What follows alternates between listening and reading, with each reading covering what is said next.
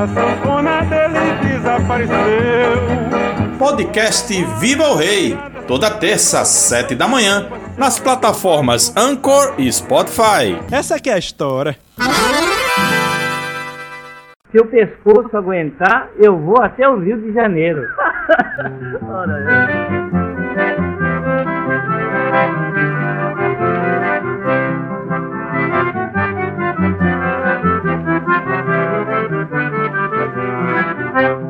Minha gente, minha terra é o.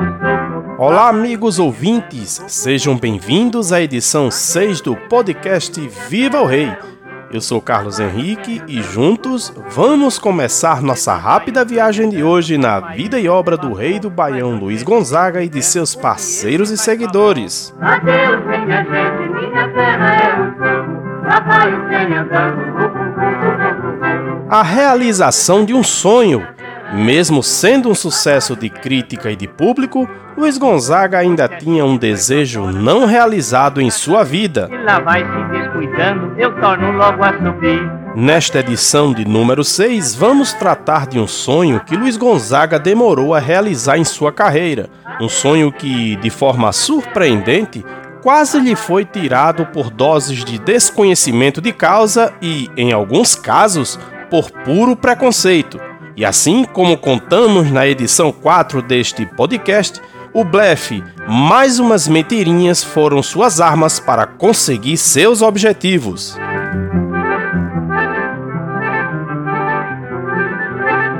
Na edição 5, você ficou sabendo como Luiz Gonzaga deixou o exército, chegou ao Rio de Janeiro e fez sua entrada triunfal rumo ao estrelato. Após o sucesso estrondoso no bar com os estudantes e na aprovação com louvor no programa Calouros em Desfile de Ari Barroso na Rádio Tupi, Gonzagão deu início a um de seus sonhos de infância: ser artista. Os programas de calouros do rádio daquela época, dos anos 30 aos 50, eram verdadeiras febres, grandes canhões de audiência que encaminhavam muito bem os candidatos a artistas.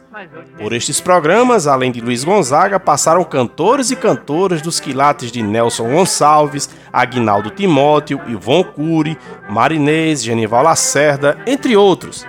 Tamanha foi a repercussão da nota 5 e do novo ritmo eletrizante demonstrado por Gonzagão que, a partir daí, passou a ser muito requisitado em outros programas radiofônicos, como Sanfoneiro, acompanhando outros artistas.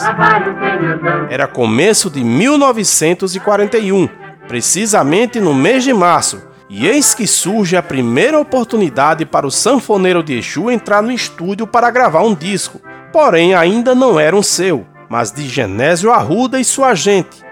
Então, no dia 5 daquele mês, nos estúdios da gravadora Victor, o futuro rei do Baião começava sua trajetória nos discos, acompanhando na sanfona a cena cômica A Viagem do Genésio, de Genésio Arruda e Januário França. Esta que você está ouvindo como fundo musical da edição 6 do podcast Viva o Rei, e agradou como esperado. A partir dali começaria a história de sucesso do Velho Lua nas gravadoras durante as cinco próximas décadas. Nove dias depois, finalmente Luiz Gonzaga entraria nos estúdios da Victor para gravar um disco com suas canções. O dia 14 de março de 1941 ficaria marcado na história da música brasileira como sendo o primeiro em que Gonzagão começaria a construir sua obra valiosa em disco. Nesta ocasião, gravou a mazurca Véspera de São João, cuja autoria é sua em parceria com Francisco Reis, duas valsas chamadas Numa Serenata e Saudades de São João del Rei, a primeira também de sua autoria e a segunda de Simão Jandi, e a já reconhecida Vira e Mexe, outra composição sua. Entretanto, nenhuma delas era cantada, apenas instrumentalizadas.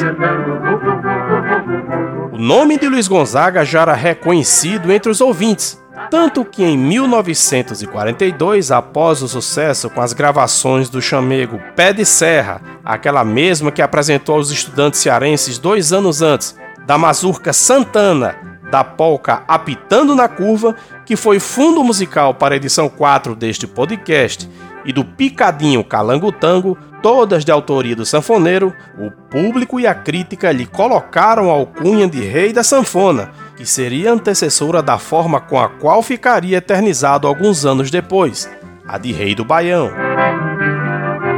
No início da década de 1940, durante os anos dourados do rádio no Brasil, Luiz Gonzaga ia trilhando sua carreira. Firmou seu primeiro contrato de shows para a temporada em uma casa noturna, ainda em 1942, o Cassino da Urca, no Rio de Janeiro. Também era contratado pela Rádio Tupi na capital federal como músico. Em 1944, Gonzaga passou a trabalhar na Rádio Nacional também do Rio de Janeiro, onde o então radialista Paulo Gracindo divulgou nacionalmente seu apelido Lua, dado pelo guitarrista Dino Sete Cordas, por causa do seu rosto redondo de sertanejo. Luiz Gonzaga tinha desde a infância o desejo de se tornar um artista famoso com sua sanfona. Após sua fuga de casa, sua passagem pelo exército e sua aventura pelo Baixo Meretrício e casas noturnas do Rio de Janeiro, o sonho havia sido alcançado. Era famoso, talentoso e requisitado. Então o que faltava mais para a Lua? Poderíamos pensar que nada mais, não é? Mas o velho Lua não estava totalmente realizado. Faltava-lhe um detalhe para o sonho se concretizar definitivamente: cantar. Nos contratos que Gonzaga mantinha com as rádios e com as gravadoras, não lhe era permitido cantar suas músicas, e isso lhe frustrava muito. Até que certa vez, em 1945, o então rei da sanfona usou a criatividade para mais uma mentirinha, como foi nos episódios de sua fuga de casa e entrada para as Forças Armadas. Chegou na sala do então diretor da gravadora Victor, Vitório Latari, afirmando que estava de saída para a concorrente Odeon, pois lá tinham-lhe garantido a oportunidade de gravar como cantor. Latari era um dos que diziam que o sanfoneiro não tinha voz para a cantoria, pois achava que ela era de, abre aspas, taquara rachada, fecha aspas. Um grande erro de avaliação e um toque até de preconceito com o sotaque nordestino. Mas era um blefe de Gonzagão. Pela Victor ele já havia gravado 49 músicas em 24 discos de 78 rotações por minuto, mas nunca cantando apenas tocando. Latari acreditou e, temendo perder o artista, que já era um sucesso de vendas de discos, rendeu-se aos seus pedidos.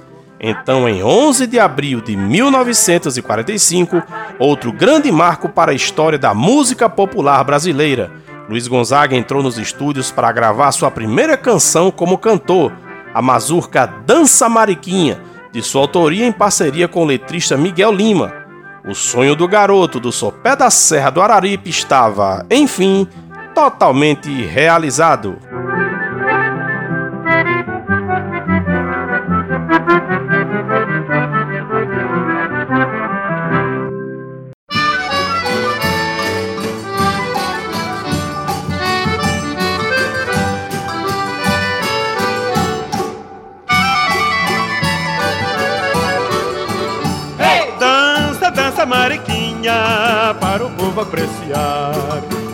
Boa mazurquinha que pra você vou cantar.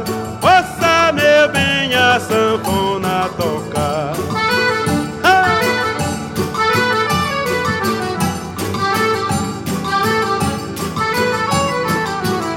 Tifirifom, tifirifom, toca no baixo desse acordeão. Tifirifom, tifirifom, de mazurquinha de compasso bom. Quando pego na sanfona, a turma se levanta e pede uma mazurca. Quando bato a mão no fole, sei que a turma toda vai ficar maluca. Todo mundo se admira do fraseado que a sanfona diz. Quando acaba a conta dança, o povo admirado ainda pede bis. Dança, dança, mariquinha, para o povo apreciar. Essa boa mazurquinha que pra você vou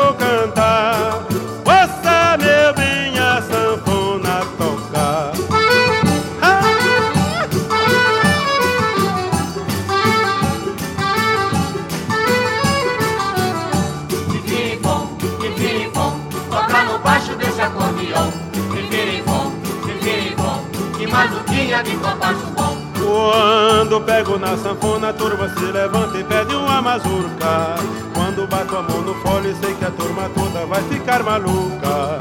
Todo mundo se admira do fraseado que a sanfona diz. Quando acaba a contradança, o povo admirado ainda pede bis. Hey! Dança, dança, mariquinha, para o povo apreciar. Essa boa mazurquinha que pra você vou cantar. Ouça, tocar.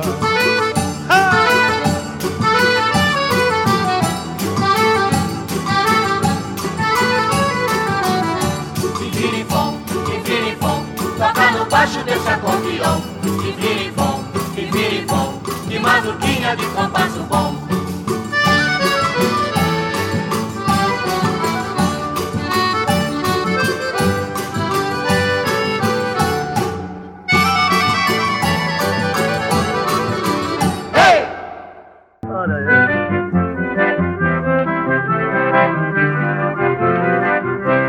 Você ouviu Dança Mariquinha composição de Luiz Gonzaga e Miguel Lima de 1945. Minha terra é o suco, lá vai o trem andando, Com pesquisa, produção, locução e edição de Carlos Henrique, este foi o podcast Viva o Rei.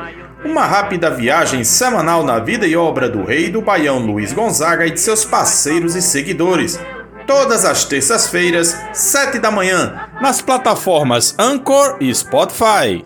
Siga o programa Viva o Rei no Instagram, arroba programa Viva o Rei. Não deixe de se inscrever, compartilhar e ativar o sininho no nosso canal do YouTube, Programa Viva o Rei.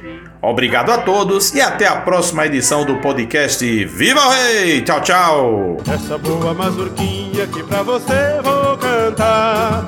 Você, meu